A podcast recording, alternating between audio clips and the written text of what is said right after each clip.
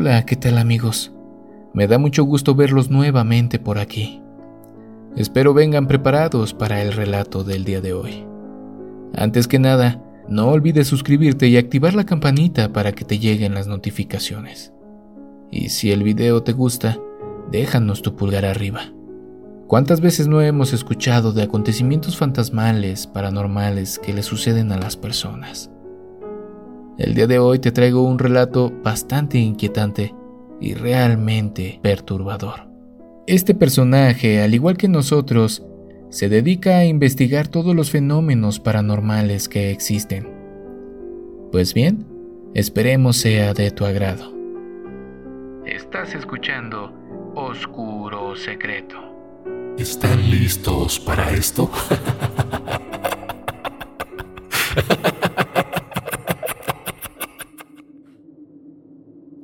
Hoy les traigo una historia personal. Hemos hablado de toda clase de misterios en este canal, pero yo tengo un secreto que todos estos años no he querido contar ni siquiera a mis familiares más directos. Dentro del canal hemos llegado al millón de suscriptores y creo que esta cifra es muy especial. Así que te tengo la historia de mi cita a ciegas. Encontré a aquella persona por casualidad en una de aquellas aplicaciones de citas que son muy famosas ahora. Se acercaba el momento de ir a la cita y me entró un sentimiento de negación. La verdad es que no quería ir. De hecho, a medida que pasaban los minutos, tenía aquella sensación que se tornó muy rara. Te puedo asegurar a pocos minutos de llegar a la hora de la cita, estuve por dejarla plantada a esa chica. Mientras conducía para llegar al pueblo de al lado, lugar donde se concertaría la cita en un restaurante de aquella localidad. Me debatía de ir o no ir. ¿Cómo voy a dejarla plantada? Yo no soy así. Me repetía una y otra vez para apaciguar aquel sentimiento que atormentaba mi cabeza. Recuerdo perfectamente cuando entraba por la puerta de aquel restaurante. Todo parecía estar relativamente bien. Seguía intentando autoconvencerme de que todo estaría bien. Aquella sensación solamente eran nervios. Era la primera vez que iba a unas citas ciegas y, por fin, iba a ver a Sonia. Aquella persona con la que había estado durante un par de semanas chateando por la aplicación. Sumergido en aquel pensamiento, no me di cuenta.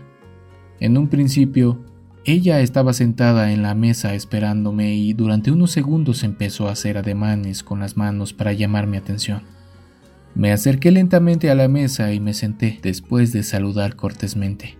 Los nervios que en un principio tenía poco a poco se fueron menguando. Siento yo que a causa de la conversación tan fluida y divertida que tenía con aquella persona.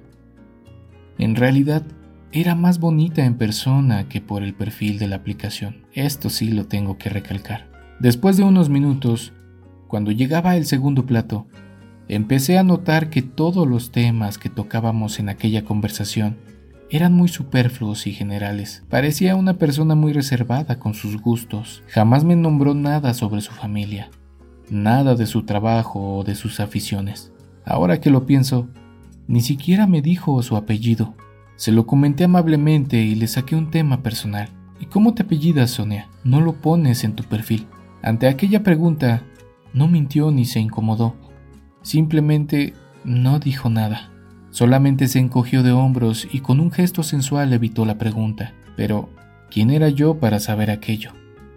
Y más en una cita como aquella. La verdad es que no le di mucha importancia en aquel momento, para ser sinceros. Pero ahora que recapacito, me doy cuenta de varios detalles que alertaban lo que me iba a pasar aquella noche. Ante algunas otras preguntas privadas sobre su vida, se volvía a encoger de hombros y continuaba comiendo. No la culpo, supuse que quería protegerse ante una primera cita. La cita siguió transcurriendo con temas banales y generales y no quise insistir más sobre su vida personal hasta que llegó el postre. Tú eres un youtuber que estudia el misterio y las cosas paranormales, ¿verdad? Sí, respondí en seco. La pregunta me desconcertó un poco. Eso es bueno porque lo que voy a contarte quizás ya lo habías vivido antes. ¿Lo he vivido antes? dije mostrando atención a la chica que parecía estar nerviosa por primera vez. Tengo que confesarte algo. dijo con voz temblorosa, pero por favor no creas que estoy loca. Aquellas palabras parecían que estaban preparando mi cerebro para lo que fuera a decir. En aquel momento, ella me explicó que recientemente se había mudado a esta ciudad para poder estudiar en la universidad. Vivía en un pequeño apartamento alejado del centro, que según sus palabras apenas se mantenía de pie. Era la primera vez en su vida que vivía sola. Aunque no podía identificarlo, estaba convencida de que había una presencia de naturaleza siniestra y paranormal en su apartamento. Apenas había dormido desde que se mudó porque estaba plagada de constantes pesadillas y extraños sucesos. Por un momento pensé que me estaba mintiendo gastando una de las típicas bromas. Gente que cree que todos los que perseguimos ese tipo de tema estamos todos locos. Hice un ademán de levantarme para irme, pero en aquel momento vi el miedo y el cansancio en sus ojos. Lentamente volvió a captar mi atención.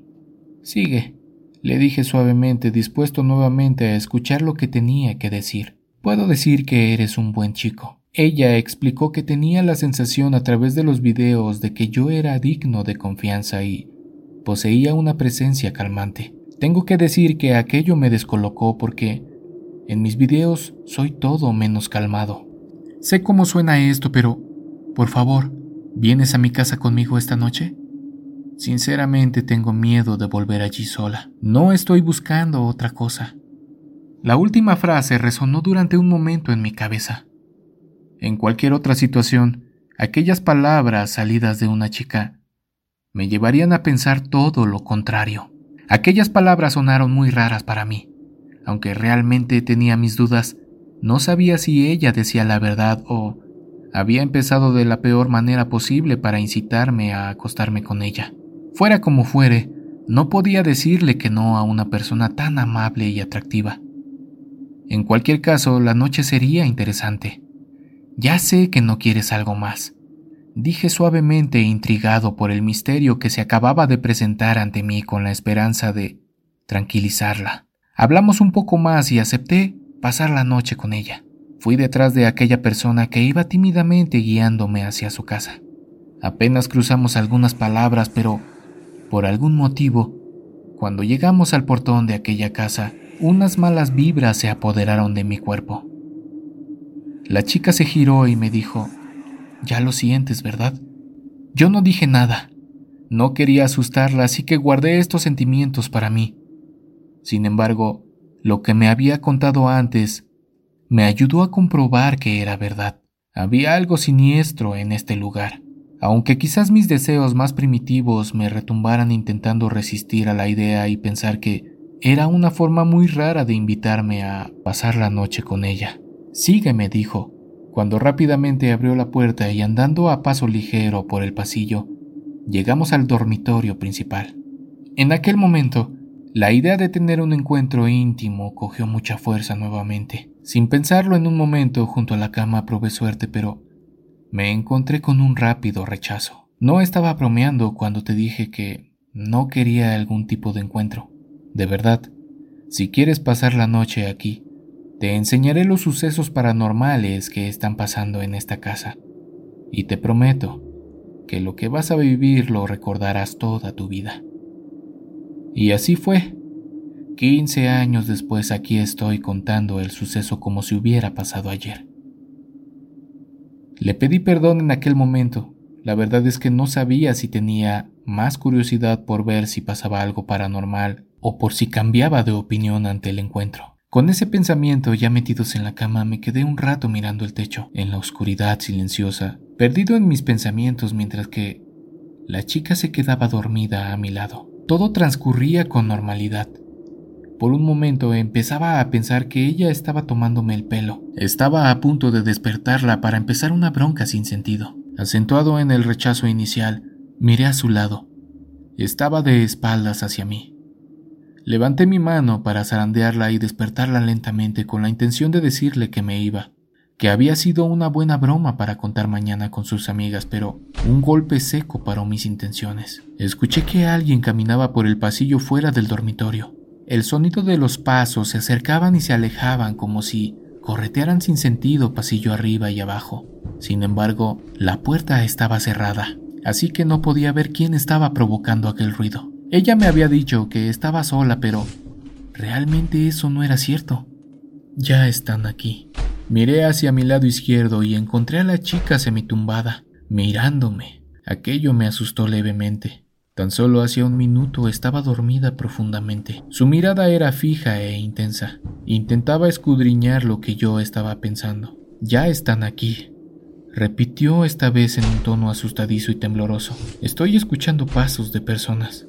Ya sé lo que piensas, me cortó secamente. No es ninguna broma. Yo no tengo amigos en este pueblo. No conozco ni a los vecinos y no, no hay nadie más en la casa. Eso, amigo mío, es lo que te quería mostrar. Esperaba que no solo fueran imaginaciones mías o pesadillas lúcidas, pero ahora que tú también lo escuchas, me doy cuenta que esta casa está endemoniada. Definitivamente estaba asustada y en honor a la verdad, yo también. Mi curiosidad venció a la indecisión inicial y la verdad es que fui a investigar. No deberías de abrir la puerta. La miré de forma extraña. ¿Cómo quiere que la ayude si no puedo investigar qué pasa? Tengo que ver qué está pasando, le dije en tono tranquilizador. Esta casa es muy antigua y los ruidos que parecen pasos pueden no tener explicación lógica. Seguro que proceden de alguna cañería. Las últimas palabras resonaron poco creíbles en mi cabeza. No me podía imaginar qué tipo de cañería podía emitir esos ruidos tan parecidos a pisadas alejándose. Lentamente abrí la puerta y miré a ambos lados. Primero miré a la izquierda y luego a la derecha, pero no había nada ni nadie. Solo el pasillo que recordaba mucho más corto. Nada. Recorrí aquel largo pasillo para explorar todo el apartamento y nada. Abrí una puerta que conducía al baño y el dormitorio de invitados y también nada. Me dispuse a volver cuando recorrí todo aquel pasillo largo. Me encontraba frente a la puerta de la entrada. Con paso firme me dirigí tras mis pasos hacia la habitación de Sonia. Empecé a recorrer el pasillo lentamente. Parecía que me pesaban los pies. Cada paso que daba era más lento que el siguiente. ¿Qué está pasando aquí? Por fin llegué a la habitación y para mi horror, ella no estaba en la cama donde la dejé. En su lugar había un charco húmedo que ocupaba todo el lado de la cama, como si aquella chica se hubiera acostado empapada de agua. Grité su nombre, pero no se produjo ninguna respuesta. Acababa de recorrer toda la casa. El dormitorio estaba al fondo del pasillo y si hubiera salido la hubiera visto. No tenía ningún sentido para mí. ¿Dónde se había metido y por qué había un charco en la cama? Me agaché lentamente para mirar debajo de la cama, quizás se hubiera escondido para darme un susto. Y siendo sinceros, esperaba que aquello fuera así. Retiré con cuidado la manta que colgaba en la cama y me preparé para recibir la broma. No estaba allí. El armario estaba abierto y lleno de cajas. Parecía que decía la verdad cuando dijo que se estaba mudando. Evidentemente era imposible que estuviera detrás de las cajas. La ventana estaba cerrada. La abrí y miré a ambos lados para ver si había algún balcón donde se escondiera, pero no había nada. Era una ventana en un segundo piso. Aquello me hizo pensar rápido. Instintivamente me vestí, agarré mi teléfono y me dispuse a salir corriendo de allí. De pronto, al final del pasillo, cuando salí raudo para irme de aquel lugar, Vi una figura sombría al otro lado del pasillo. Tenía un camisón manchado de barro y tierra como si hubiera salido de una tumba. Parecía Sonia. Tenía que ser Sonia, pero era muy distinta a la de la cita. Fuera lo que fuera aquella cosa, no era de carne y hueso. La figura empezó a caminar rápidamente hacia mí. Fueron unos instantes de indecisión. Sin salida, me metí en el cuarto y cerré la puerta. Estaba atrapado, pero por poco tiempo. Si era una fuerza sobrenatural, no creo que aquella vieja puerta le iba a parar sus intenciones. Ya estoy llegando. Ya estoy llegando. Pero es lo que quieres, Sin pensarlo y atemorizado, Salté por la ventana cayendo sobre el seto de la entrada. Un poco mayugado y adolorido, corrí calle abajo a toda velocidad. Ya no volví a escuchar más de ella y no me he vuelto a atrever a pasar por aquel apartamento. Su perfil de Tinder se eliminó junto con todas las conversaciones que guardaba de ella en mi teléfono. Aquella noche no pude dormir, mirando e intentando comprender qué había pasado aquella noche, cosa que hasta el día de hoy no tengo explicación. En realidad esto no fue la cosa más aterradora e inexplicable que he experimentado. Al día siguiente me despertó el sonido de mi teléfono. Me había quedado dormido con él en la mano. Era un mensaje de Tinder en él. Aparecía una foto de la chica desnuda con un mensaje Algún día estaré contigo. Ya están aquí, ya están aquí, ya están aquí.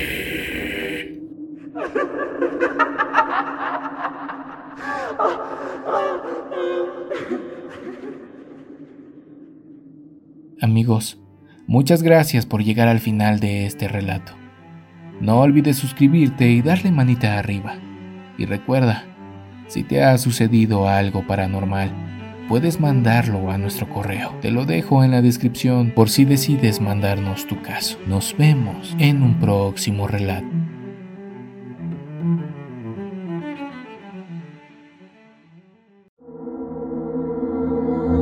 ¿Quieres escuchar las historias de terror que más te gustan sin cortes comerciales? Puedes convertirte ahora en miembro de ACAST.